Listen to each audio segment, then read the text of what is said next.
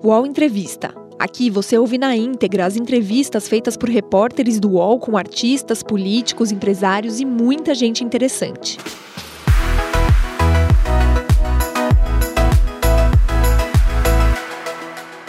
Está no ar mais uma edição do UOL Entrevista e nessa edição, uma edição especial, porque o nosso convidado, direto de Brasília, é o ministro do Supremo Tribunal Federal, Marco Aurélio Melo.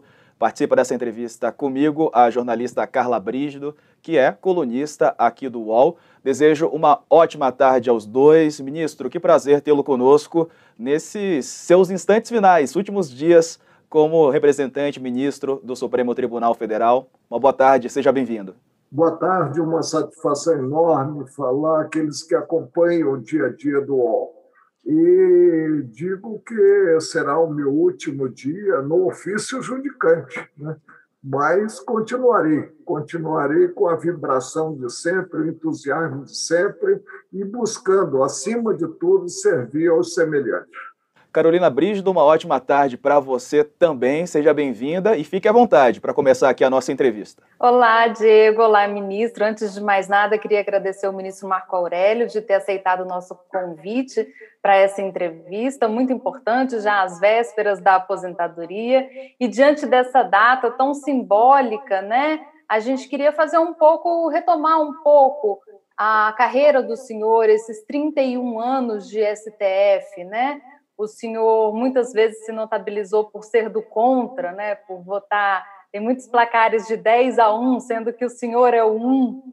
E hoje em dia, é engraçado que 31 anos atrás esse placar era mais comum, hoje em dia não é tão mais comum, né? Em algumas vezes o voto minoritário do senhor virou maioria, e em outras vezes o senhor concordou mais com os colegas do senhor. Eu queria saber um pouco, queria que o senhor fizesse um balanço, dissesse para a gente como era o Supremo quando o senhor encontrou o Supremo, quando o senhor tomou posse, o Supremo que o senhor encontrou e o Supremo que o senhor está deixando hoje. Quais são as principais diferenças, ministro? Olha, o Supremo é o colegiado julgador com a composição atual. Eu costumo dizer que eu tenho saudade da velha guarda, que me acolheu como o primeiro juiz do trabalho deslocado para o Supremo de braços abertos. Tomei posse na gestão do ministro exemplar, homem público, Nery da Silveira. E estou judicando, porque gosto muito do que faço, sirvo aos concidadãos, né? há 31 anos no Supremo e tenho 42 anos como julgador em colegiado, o que eu penso que é um recorde no Brasil. Comecei muito cedo, né, porque integrava o Ministério Público, era procurador do trabalho em 1978, ingressei no Ministério Público em 1975 e advogava também, porque os procuradores da época podiam acumular advocacia e acabei no TRT da primeira região, que me honra muito, ah, ocupando uma cadeira destinada ao segmento dos advogados. Né? E mantive esses anos todos e vou manter até os últimos dias, que eu espero que não estejam próximos, o espírito irrequieto, ou seja, eu percebo o colegiado como somatório de forças distintas. Os integrantes se completam mutuamente, né? E aí cabe a cada qual, com equidistância, com coragem, que é a síntese de todas as virtudes, revelar a ideia que tem sobre o caso concreto. É o que eu venho fazendo nesses anos todos encerrarei meus dias judicantes dessa forma, mas muito satisfeito, acima de tudo, com o sentimento do dever cumprido. Ministro, falando sobre isso, o último dia, é, o senhor tinha programado para o dia 5 de julho, não é? E, e, parece que essa data foi alterada, o senhor confirma. É, quando será seu último dia de fato aí como é, ministro do Supremo? Sim, eu tinha cogitado da aposentadoria em 5 de julho, E inicialmente pensei no dia 9, mas cheguei à conclusão de que não devo virar as costas à cadeira antes do implemento da idade limite, dos 75 anos. Por isso, fiz hoje um ofício ao presidente do tribunal retificando o anterior e dizendo que esperaria um décima hora para aí sim, implementados os 75 anos, deixar realmente a capa, a capa de julgador que busquei nesses anos honrar. Ministro, na área penal, o senhor é um garantista. É, inclusive, muitas decisões que o senhor tomou ao longo desses últimos anos no Supremo Tribunal Federal foram alvo de crítica. É, eu me lembro muito bem, é, em 2001, quando o senhor concedeu um, um habeas corpus para o banqueiro Salvatore Cacciola, ele saiu do Brasil e depois foi capturado em 2008.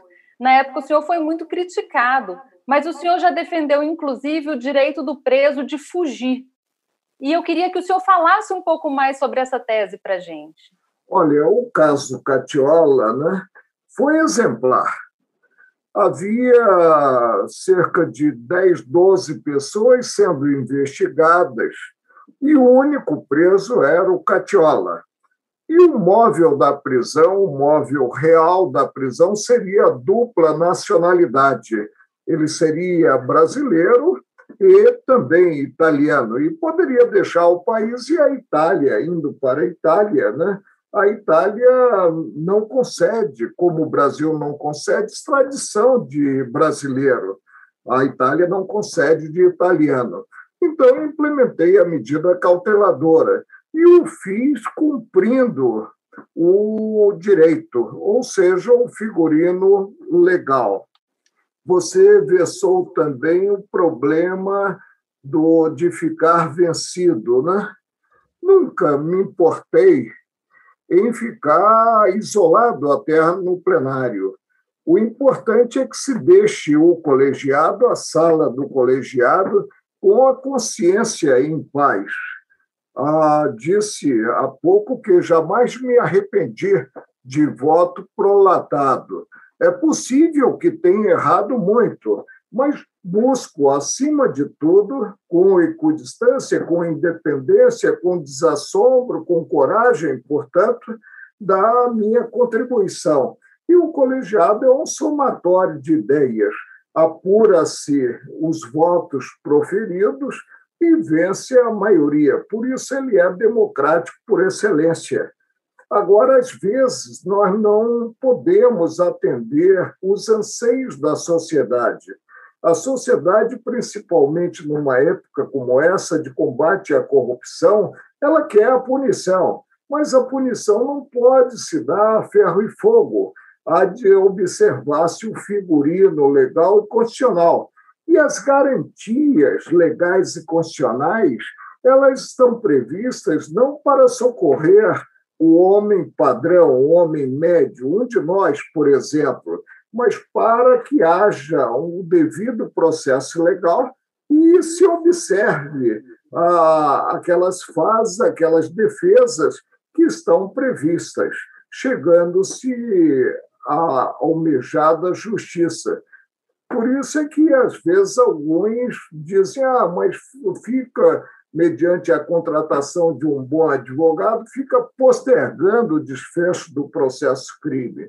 O processo crime realmente ele tem uma fase de maturação e ele tem a instrução, tem etapas que precisam ser observadas para ter-se a decisão definitiva. O Supremo, por vezes, é contra-majoritário, ou seja, tem que decidir não de acordo com o anseio da sociedade. Se o anseio da sociedade é harmônico com a ordem jurídica, tudo bem. Se consagra esse anseio e se revela numa decisão judicial esse anseio. Mas, se não é, evidentemente, nós temos que cumprir a Constituição e cumprir as leis da República. O senhor está falando aí sobre as decisões colegiadas de plenário. É, enfim, o senhor é contra as decisões monocráticas, decisões tomadas ali apenas por um ministro? O que, que o senhor acha é, dessas decisões monocráticas que têm se tornado frequentes não é, no Supremo? Eu não percebi o, bem o alcance da colocação. O que eu acho em termos de decisões individuais.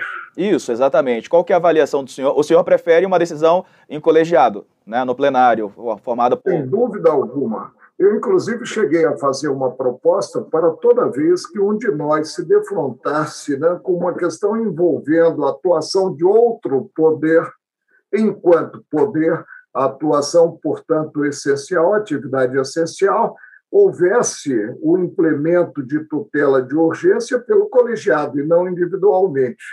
Mas nós temos que perceber a realidade. O que ocorre hoje em dia?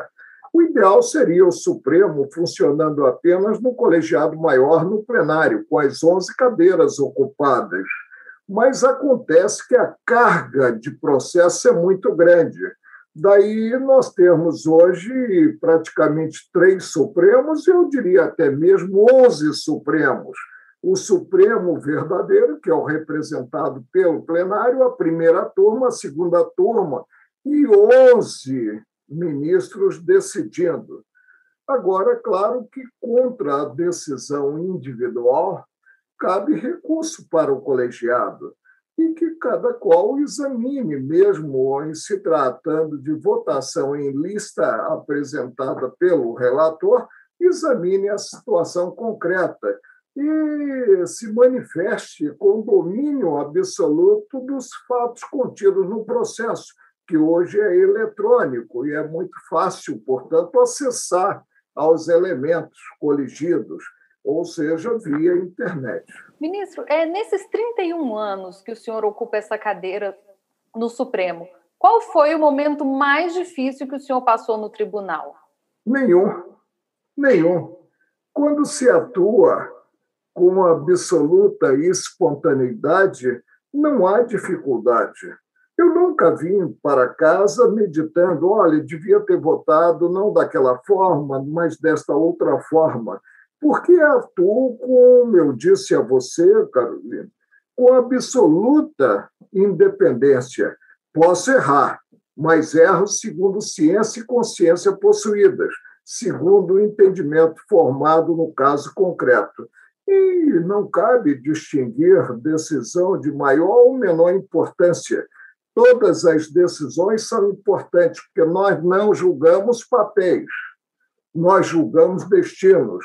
E aí os jurisdicionados, em geral, merecem a atenção do colegiado e merecem também a atenção de cada qual dos integrantes do colegiado. O senhor tem alguma preferência sobre o nome do sucessor do senhor, de quem vai é, assumir essa cadeira no Supremo, diante dos nomes apresentados até aqui? Olha, eu tenho uma preferência a preferência pela felicidade do presidente da República na escolha do meu sucessor. Que se observe não a formação religiosa de um candidato. E não vejo dificuldade em ter-se a substituição de um católico por batismo por um evangélico. Não é isso. O Estado é laico.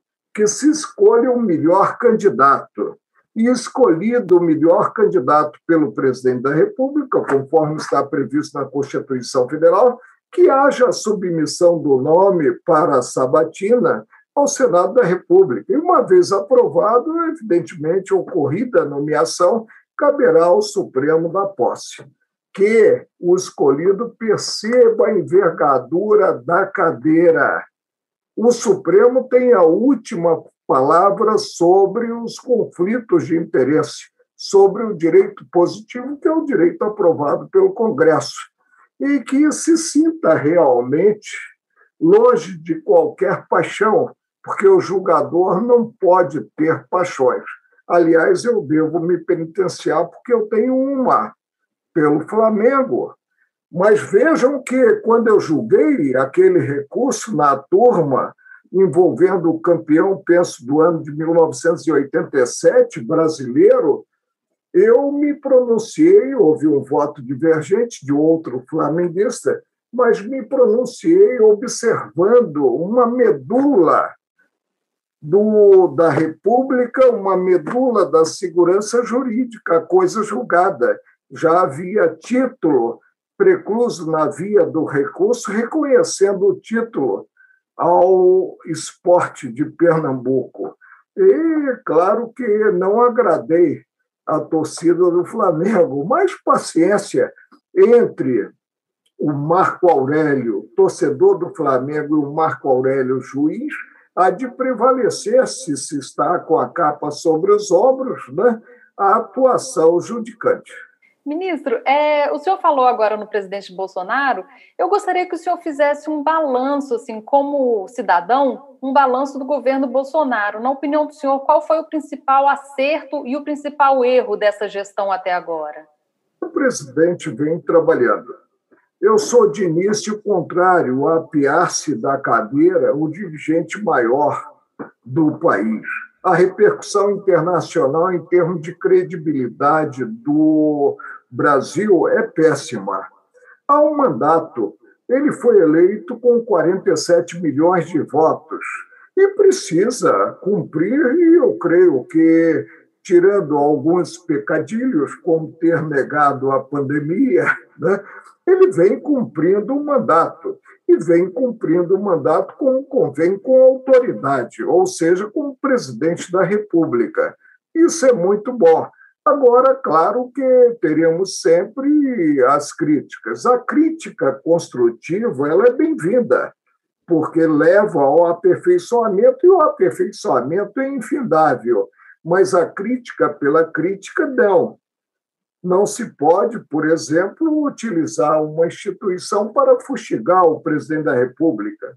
Eu já disse numa sessão do próprio colegiado, pública, portanto, que partidos que não figuram no Congresso Nacional passam a acionar o Supremo para fustigar o governo central.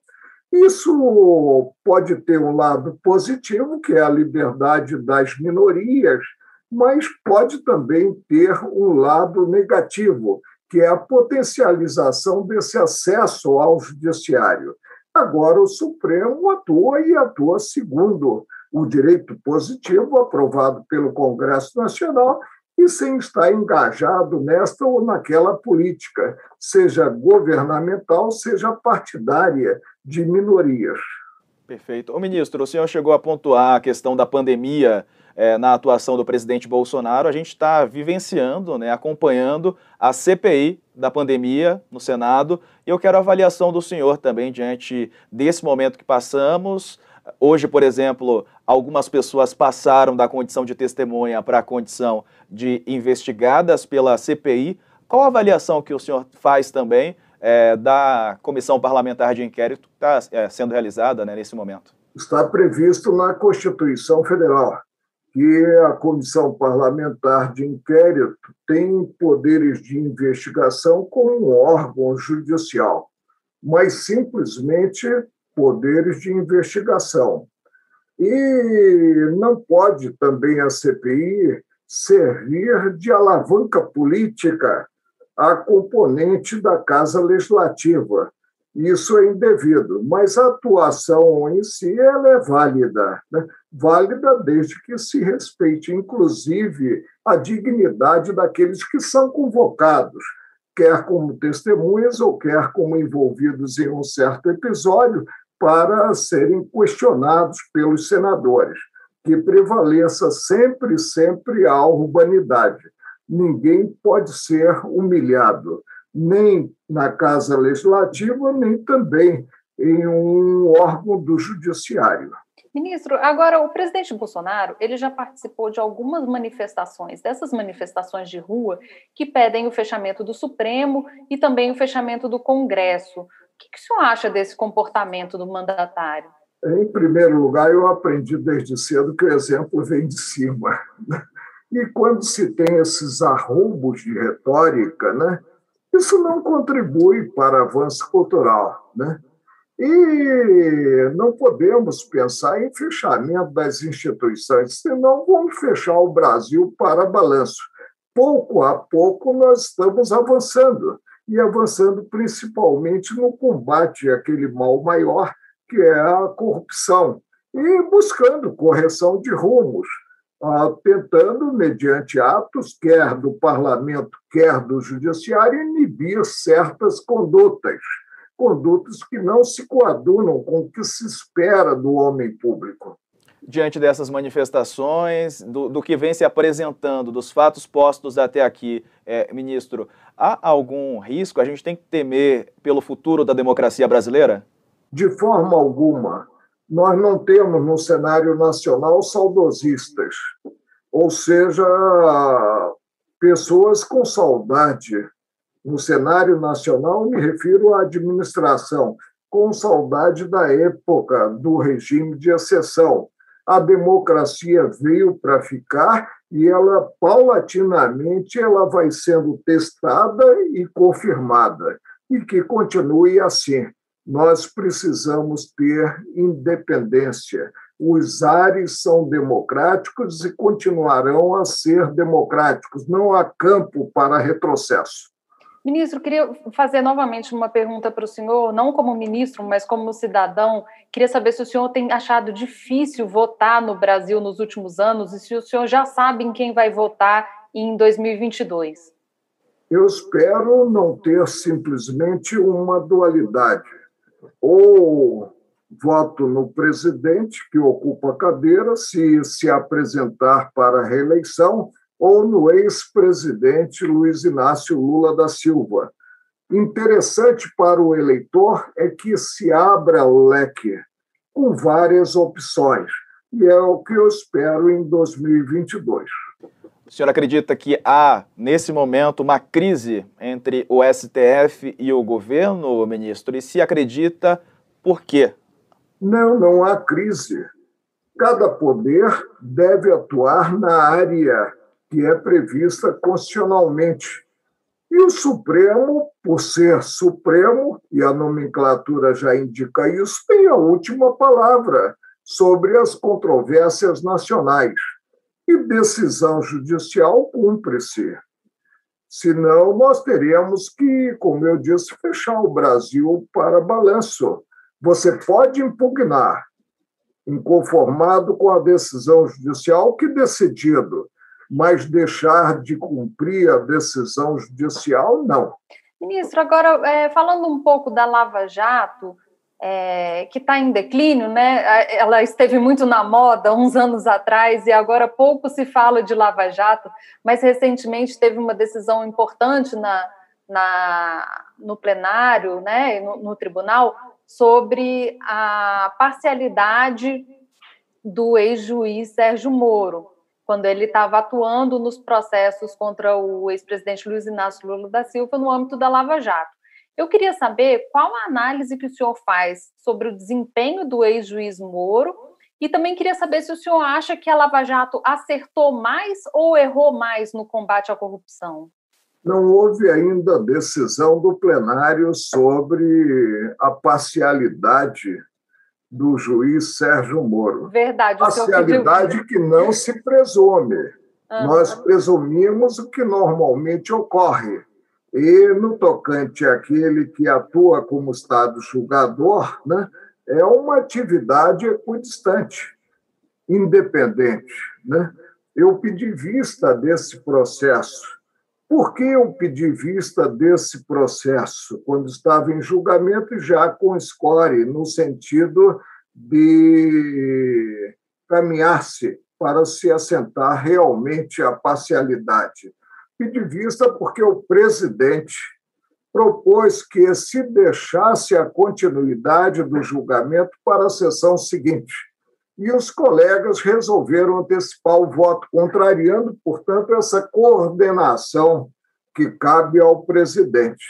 Eu, então, visando fortalecer a cadeira de presidente, não é a figura do juiz que a ocupa, no caso, o juiz Luiz Fux, visando preservar a cadeira, pedi vista e me declarei, eu estava habilitado a votar na bancada de improviso, porque não, não levo voto preparado antecipadamente. Eu aguardo para ouvir realmente o relator, ouvir os advogados e formar convencimento. Estava pronto para votar, tanto assim que pedi vista numa quarta-feira e devolvi o processo, nem utilizei o prazo regimental de duas semanas, na semana imediata. Ou seja, fiquei aguardando, depois dessa devolução, a designação de data para continuar-se o julgamento. E votaria agora na próxima terça-feira. Agora, quanto ao juiz Sérgio Moro, não concebo que um herói nacional, como o juiz Sérgio Moro, aclamado pela sociedade brasileira e com trabalho prestado no combate à corrupção, se torne execrado, excomungado da noite para o dia. Alguma coisa aí no sistema não fecha. Isso é o que nós precisamos ver. Eu tenho admiração pelo trabalho desenvolvido pelo juiz Sérgio Moro e penso e disse a ele, né, que não fez bem ao virar as costas sem direito sequer a uma aposentadoria, né, a cadeira de juiz, quando ele tinha uma caneta na mão. Ele me disse à época, quando eu observei numa visita que ele me fez, quando estava ocupando o Ministério da Justiça, ele disse à época que a cadeira dele ainda tinha muita tinta. Parece que essa tinta não foi suficiente para o governo central. UOL Entrevista volta já.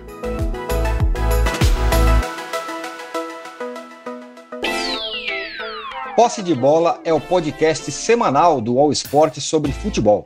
Às segundas e sextas-feiras, eu, Eduardo Tironi, converso com Juca Kifuri, Mauro César Pereira e Arnaldo Ribeiro sobre o que há de mais importante no esporte favorito do país. Você pode ouvir o Posse de Bola e outros programas do UOL em uol.com.br/podcasts, no YouTube e também nas principais plataformas de distribuição de podcasts.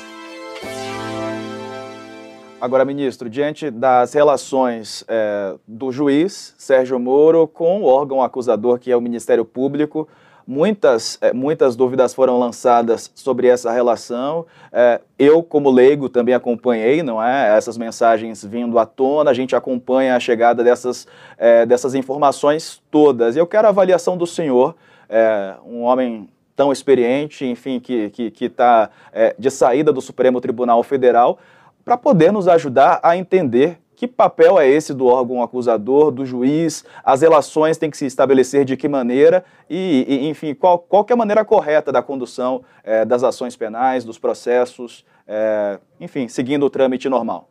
O processo tem artífices com atividades próprias.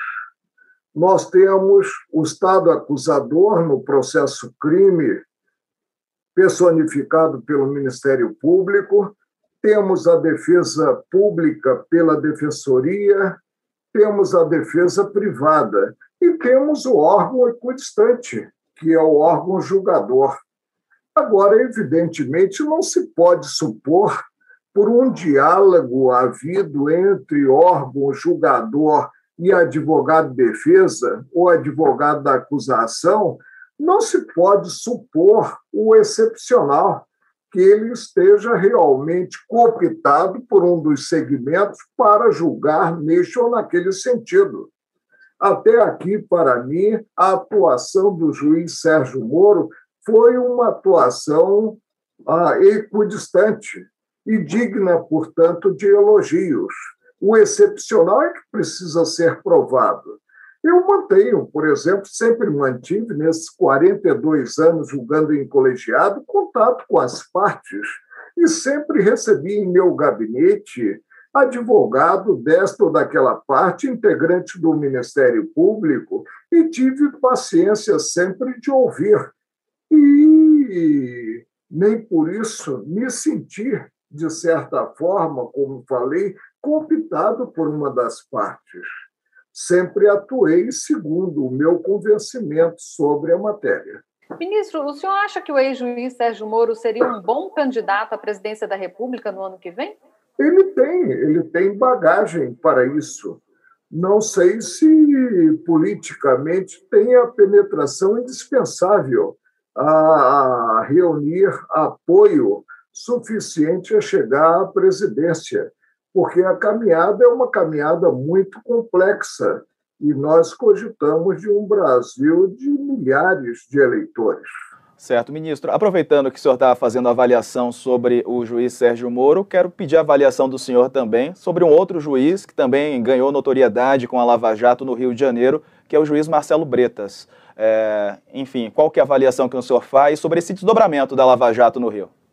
Embora eu não tenha gostado de uma fotografia que ele tirou, né, e até com armas, né, e não é isso que implica o respeito àquele que atua como Estado julgador, o desempenho dele tem sido satisfatório. Agora, claro que ele incomoda muita gente, né? E aí o estilingue funciona, ele fica na vidraça, fica em exposição e o estilingue funciona. Mas uh, o que se diz é que talvez em alguns atos ele tenha exagerado na dose, tenha sido mão pesada. Mas isso é corrigível mediante recurso. O que nós precisamos perceber é a atuação, como eu disse, independente e a atuação, acima de tudo, corajosa, contrariando interesses e interesses políticos consideráveis. Ministro, por falar em juiz e política, eu me lembrei agora que o ex-ministro Joaquim Barbosa, vira e mexe, o nome dele aparece em pesquisa né, de, de intenção de voto para a eleição de presidente da República. E eu me lembro quando ele era ministro do Supremo, o senhor teve muitos, muitas discussões com ele né, em plenário, os senhores é, discordavam bastante, assim, no nível pessoal e também no nível jurídico. Eu me lembro de muitas brigas nesse tempo. O senhor acha que ele é um bom nome para compor essa chamada terceira via, né, que está faltando no Brasil, pelo menos nesse momento, nesse cenário eleitoral que a gente tem hoje? A discordância em colegiado ela é positiva. Agora, evidentemente, se nós tivermos embates, foi porque alguém extravasou certos limites. Quando eu julguei, por exemplo, aquele processo que da anencefalia, né, ele disse, quando da apreciação da liminar, que não reconhecia atribuição ao relator para implementá-la. E eu tinha implementado em mês em que o colegiado não estava reunido. E levei, logo no início do semestre seguinte, levei a liminar referendo. E quando do julgamento final, ele então ele tornou a repetir o que já dissera antes, eu tinha sinalizado o regimento interno, que dava respaldo ao meu ato, ele aí ele disse que não reconhecia muito bem a concepção dele, mas que o relator tinha que ser um juiz prudente. Foi quando eu disse a ele que aquele local não era um local propício a agressões. Mas se ele quisesse, eu estaria à disposição dele quando deixasse o recinto. Aí imaginaram, inclusive, alguém, uma setorista do grupo Globo, não foi você, Carolina, foi da, da TV, ah, me perguntou, ministro, o senhor chamou o ministro Joaquim Barbosa para sair no braço? Eu disse, bem, não foi bem assim, mas se estivéssemos no século XVIII, haveria duelo. E claro que haveria porque uma coisa é você divergir, outra coisa é você desqualificar o seu uh, companheiro né, de atividade judicante, um integrante do Supremo. E nós precisamos preservar, acima de tudo, a respeitabilidade à instituição. Nós passamos, eu agora mesmo, depois de 31 anos, né, eu estarei deixando a capa e o Supremo, como instituição perene, continuará a existir. Por isso é que ele tem que ser protegido. Mas foi o que houve. E uma discussão, como é comum no colegiado, desde que não descambe, como eu falei, para ofensa individual. Ministro, ah, mas então, ministro, e afinal, o, o ex-ministro Joaquim Barbosa é ou não um nome bom para a terceira via? Eu penso que ele deixou muito cedo a judicatura, como outros também deixaram, para sair para a iniciativa privada, para o mundo político. Né? E ele podia estar ainda servindo a nação como um grande juiz negro. Né? a integrante do Supremo.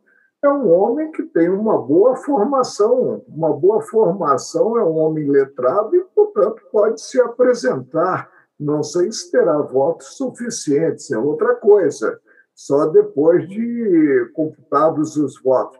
Pode se apresentar como candidato à presidência da República. Tocou num assunto aí, eu quero aproveitar o gancho. Um juiz negro temos poucos juízes negros no Supremo, então, para chegar até lá a gente sabe que é um desafio muito grande. E eu quero entender com o senhor por que isso ainda acontece, quais são os percalços, é, enfim, da população negra nesse, nesse, nesse meio, no meio jurídico, para ascender a cargos importantes, como o que o senhor ocupa, por exemplo, como ministro do Supremo. O que eu vejo é que há um problema de início de escolaridade, de oportunidades quanto ao aperfeiçoamento. E, em segundo lugar, nós precisamos admitir que ainda somos um país preconceituoso. Ainda somos um país um tanto quanto racista, o que não é bom, não é positivo.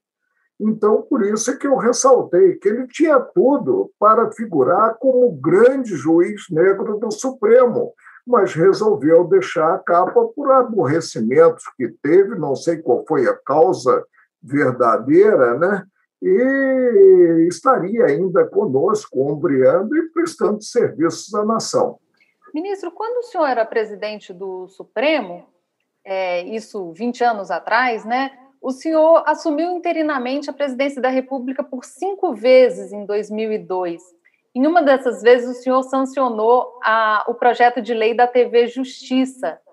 E muitos criticaram o canal na época que a TV Justiça foi lançada. Eu lembro que os próprios ministros do Supremo se opuseram à ideia, porque teriam o trabalho muito devassado né, pelas câmeras e o público passaria a acompanhar o Supremo de uma forma muito mais próxima. E hoje a gente vê que a TV Justiça ela mudou, inclusive, a dinâmica de funcionamento do Supremo e, o, o, e como o cidadão se relaciona com o judiciário também, né? Deixou o Supremo de forma mais transparente. O senhor se orgulha de ter criado a TV Justiça? Acha que a TV Justiça tem algum problema? Tem alguma coisa que não saiu como o senhor gostaria que tivesse saído? Não, não, eu penso que saiu tudo bem.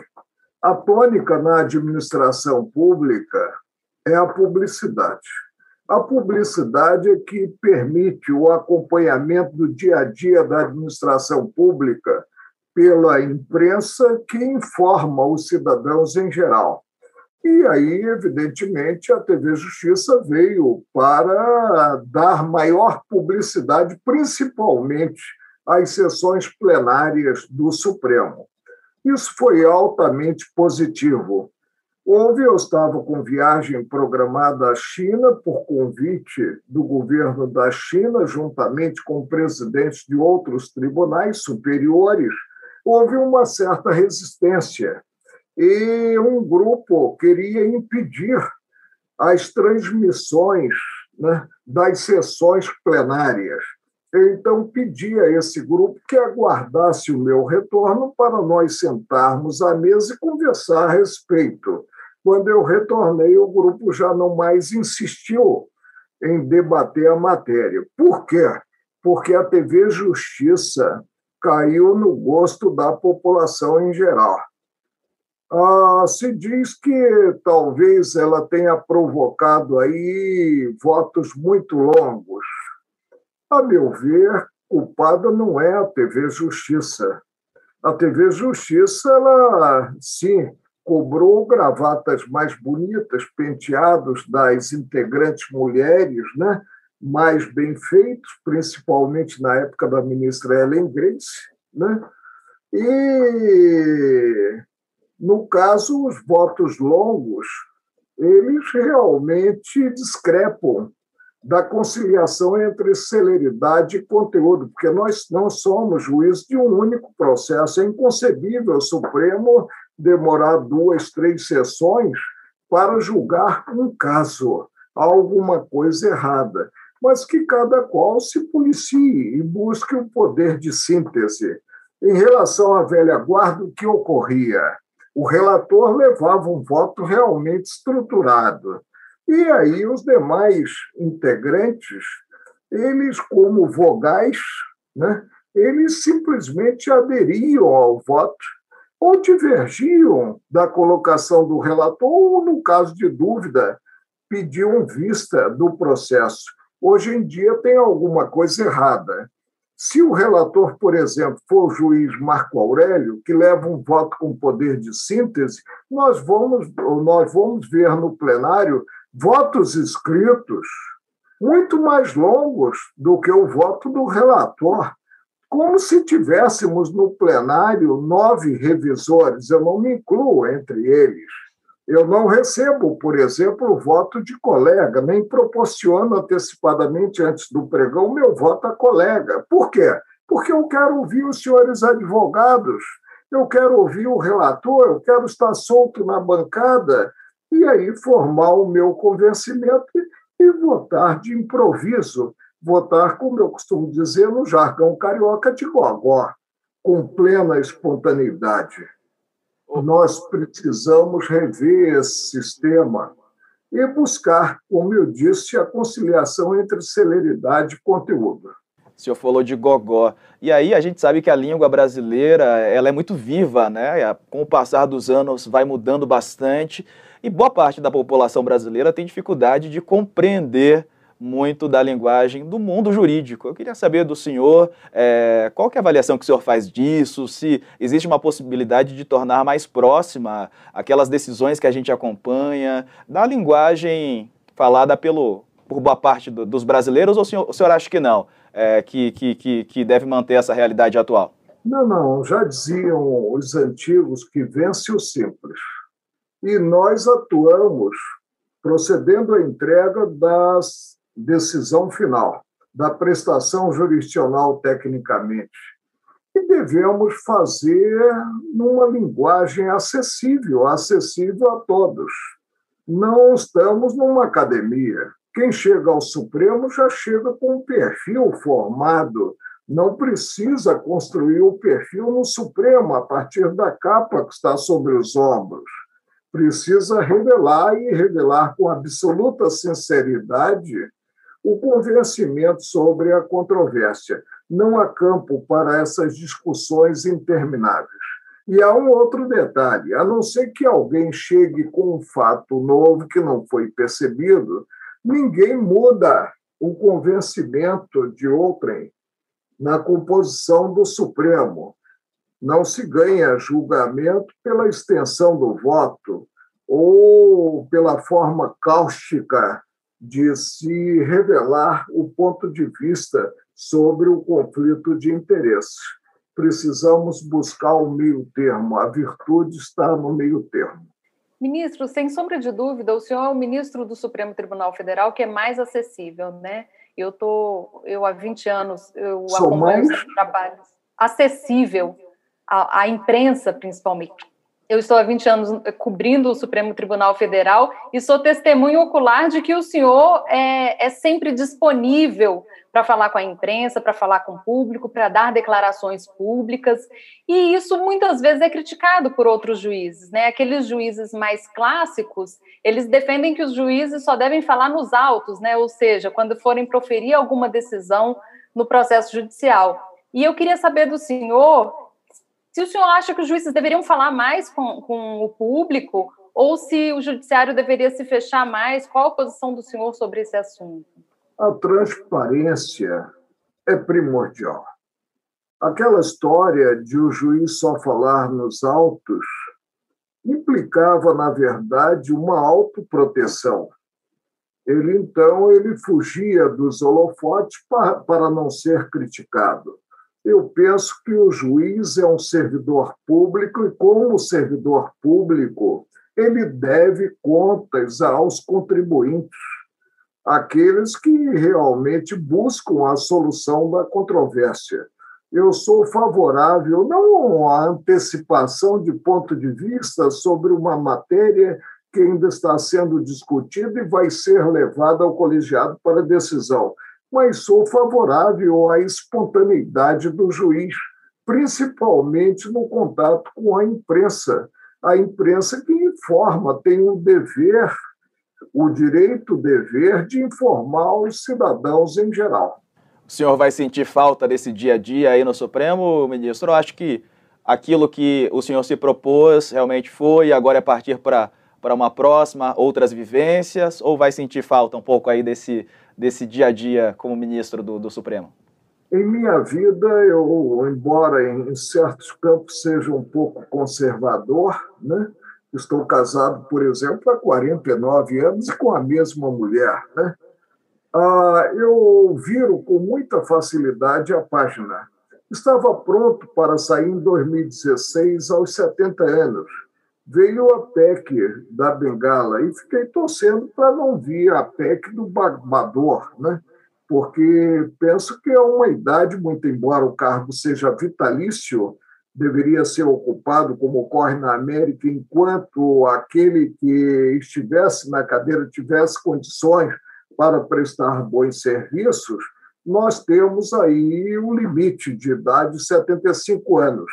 Hoje, o meu sentimento é um sentimento de tranquilidade maior quanto ao dever cumprido e cumprido segundo as minhas forças. Ministro, eu tenho uma última dúvida, uma última questão para o senhor, que é o seguinte: eu queria que o senhor me falasse um pouco sobre como é, qual é a função do presidente do Supremo Tribunal Federal. A gente viu é, na gestão do ministro Dias Toffoli, a gestão anterior à atual, que ele tinha uma relação muito próxima com o presidente Bolsonaro, de frequentar a casa, inclusive, de ir a jantares, de participar de encontros sociais com o presidente da República. Agora, na gestão do ministro Luiz Fux, esse perfil mudou um pouquinho, né? Eles têm encontros institucionais, mas não tem mais aquela, entre aspas, camaradagem, né? De, de ir aos mesmos eventos sociais e de frequentar um a casa do outro. Como que o senhor acha que deve ser essa relação entre os presidentes dos dois poderes? O diálogo deve haver, mas o diálogo, claro, cerimonioso e com respeito mútuo a atividade de cada qual. Eu penso que uma certa cerimônia é desejável. É desejável para não haver certos avanços, certos atropelos. Mas cada qual tem um perfil, tem uma forma de atuar.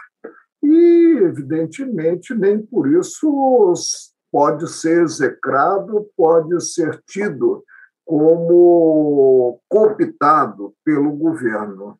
O ministro Luiz Fux tem um estilo, o ministro Dias Toffoli outro, a ministra Carmen Lúcia ela teve também o estilo próprio e assim vamos nessa alternância que é democrática e republicana. Ministro Marco Aurélio Melo, agradeço demais a sua entrevista aqui para o UOL nessa reta final aí. Quero te desejar muita felicidade, né? muitas alegrias. Agora na continuidade da vida, nos novos projetos, muita coisa pela frente, tenho certeza. Muito obrigado, viu, ministro? Uma satisfação enorme o meu reconhecimento ao papel fundamental da imprensa em termos de avanço cultural. Muito obrigado Obrigada, também. ministro, pela atenção de sempre e desejo também muitas felicidades nessa nova, nova fase do senhor. Como a gente sabe, o senhor é muito trabalhador, eu tenho certeza que a aposentadoria não vai deixá-lo parado, não é mesmo? De tédio não morrerei, com toda certeza. Muito obrigado, ministro. Obrigado também a Carolina Brígido. E obrigado a você que nos acompanhou até aqui. O UOL Entrevista fica por aqui. Forte abraço. O UOL Entrevista e outros podcasts do UOL estão disponíveis em uol.com.br/podcast. Os programas também são publicados no YouTube, Spotify, Apple Podcasts, Google Podcasts e outras plataformas de distribuição de áudio.